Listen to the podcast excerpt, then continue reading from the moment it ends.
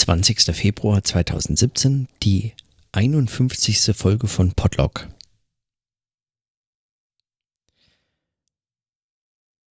Quasi vor einer halben Stunde oder so ging die äh, elfte Folge der No Radio Show zu Ende und äh, wir haben die Aufnahme beendet. Und so nutze ich heute diese Folge von Podlog, um hier nur noch mal kurz notieren, was ich in den nächsten zwei Wochen vermutlich noch mal öfter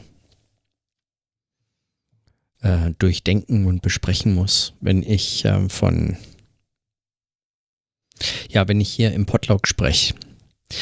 Weil was wir in der No Radio, ich, ich meine, wiederholen muss ich das nicht, was wir in der No Radio Show besprochen haben. Das fand ich, ähm, das war so als Gespräch gut und ich kann mir das da nochmal anhören. Also das ist notiert, wenn das dann irgendwann online ist. Vermutlich irgendwann im Laufe des der Woche oder so.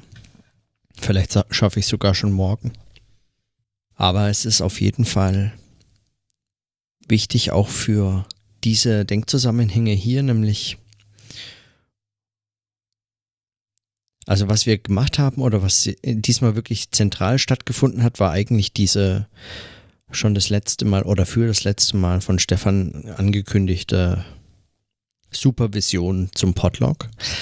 Und äh, sie haben mich Fragen mir Fragen gestellt, was ich hier eigentlich mache und was so meine Zwischenergebnisse sind oder was, wie das sich für mich, wie ich das so reflektiere, was ich hier tue und wie sich das anbietet, sowas zu reflektieren. Und dann ging es ähm, sehr viel darum.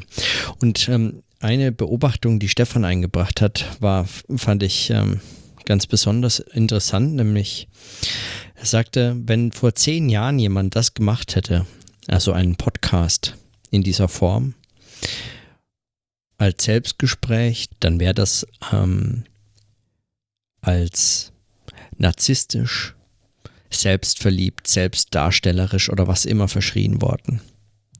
Und wenn man das heute tut, dann gilt das als eine, sagen die Vielfalt der Podcast-Landschaft bereichernd oder wie auch immer man darüber nachdenkt. Also das äh, ist für mich ja, also davon kriege ich ja nicht mal was mit. Ja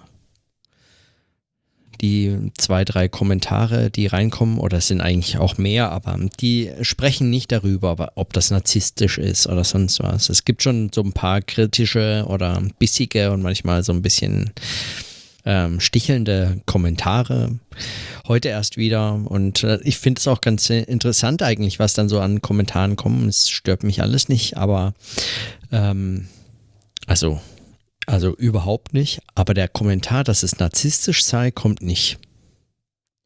Und Stefans These war, dass eigentlich die, dass das darauf hindeutet, dass die Computer bereits übernommen haben, was sie damals noch nicht übernommen hatten. Und zwar eigentlich, dass sie, dass sie über Metadaten bereits einfach schon selber etwas verstehen und mitlesen, was sie damals noch nicht äh, hatten oder konnten, was auch vielleicht äh, noch niemanden derjenigen, die da die sogenannten Content Provider waren, wirklich interessiert hätte zu der Zeit. Und so wurde dieses Content Providing selbst als narzisstisch beobachtet. Oder zumindest könnte man so argumentieren. Wir haben dann darüber gesprochen, dass es, dass es, oder das war meine Überlegung, die ich dann auch eingebracht habe, ob das nicht möglicherweise eine dieser Standardsituationen der Technologiekritik sind, ist, äh, wie es Katrin Passig eingebracht hatte, mal in einem Vortrag, der so heißt, Standardsituation der Technologiekritik.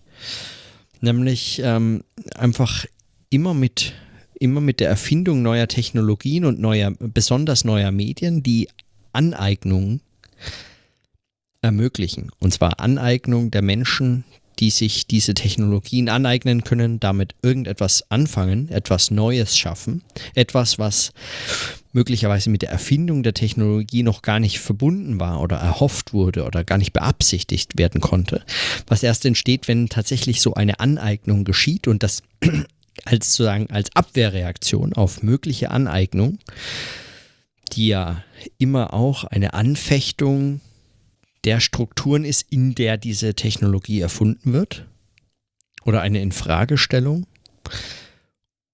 Nicht zuletzt zum Beispiel auch eine Infragestellung der Absichten, mit der diese Technologie geschaffen ähm, popularisiert, verbreitet, veröffentlicht oder sonst wie wurde.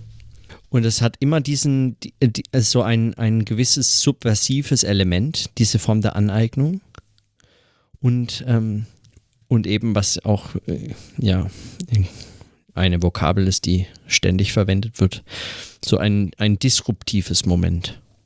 Also es kann sein, dass, dass Aneignung sehr subtil passiert, während alle Augen auf etwas ganz anderes gerichtet sind, passiert in den Aneignungsprozessen der Technologien etwas völlig anderes.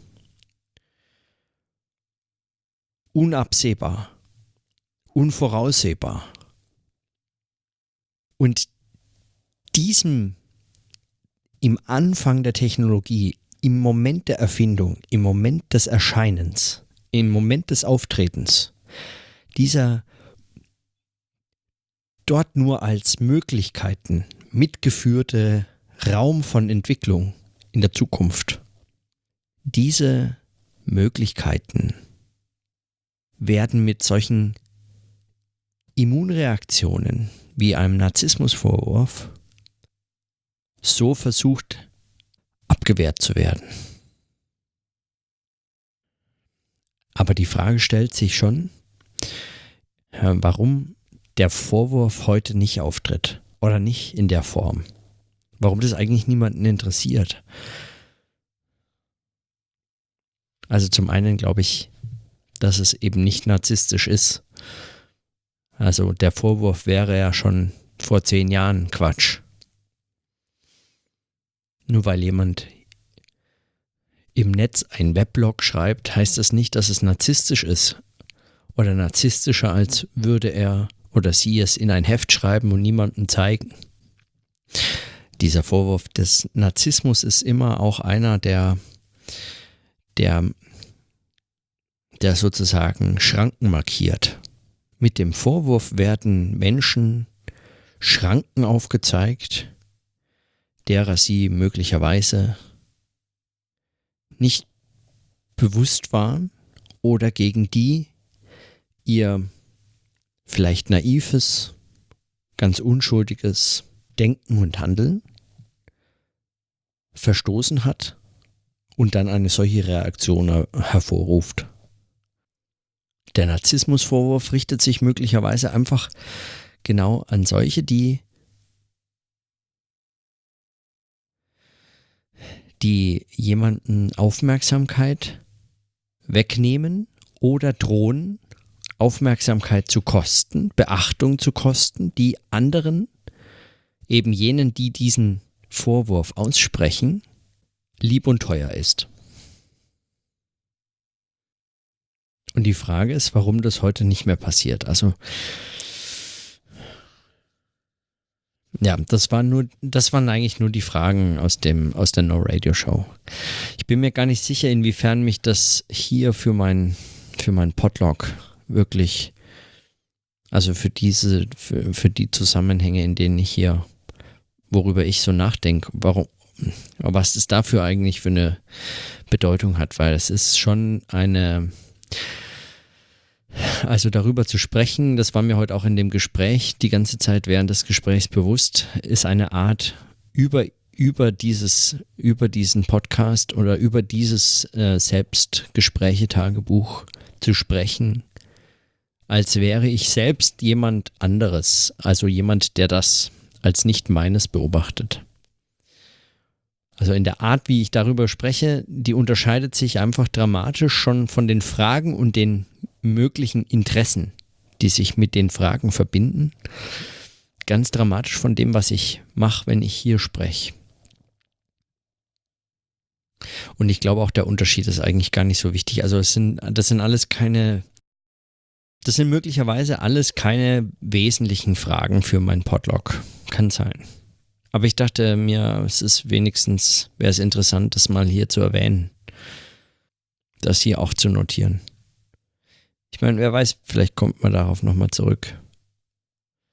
In dem Gespräch hat es uns ja immerhin zu ähnlichen Texten und Fragen geführt, zu denen ich hier auf anderem Weg auch kam. Also Kohldampf von Adorno, den ähm, Aphorismus Nummer 65 aus der Minima Moralia, den haben wir, der hat da auch gut gepasst, den konnte man wunderbar äh, dort nochmal mit, mit in anderen Zusammenhängen oder nochmal in einem Gespräch eben mit zu, zu dritt nochmal ganz anders besprechen.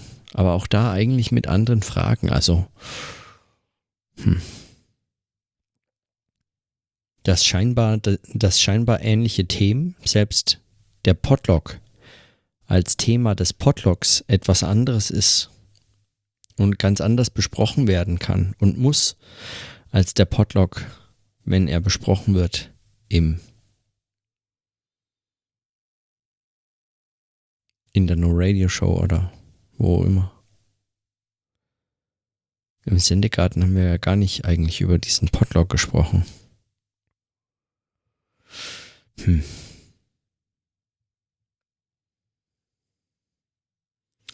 Gut, aber ich lasse es heute mal einfach. Ich belasse bei dieser kurzen Notiz dem Hinweis eigentlich auf diesen anderen Podcast und die Frage und die Fragen, die dort verhandelt wurden. Also auch eigentlich auf den Hinweis, der Hinweis auf den Unterschied, wie man über ein solches Projekt spricht, wenn man das Projekt, wenn man also sagen, wer innerhalb des Projekts als auch außerhalb des Projekts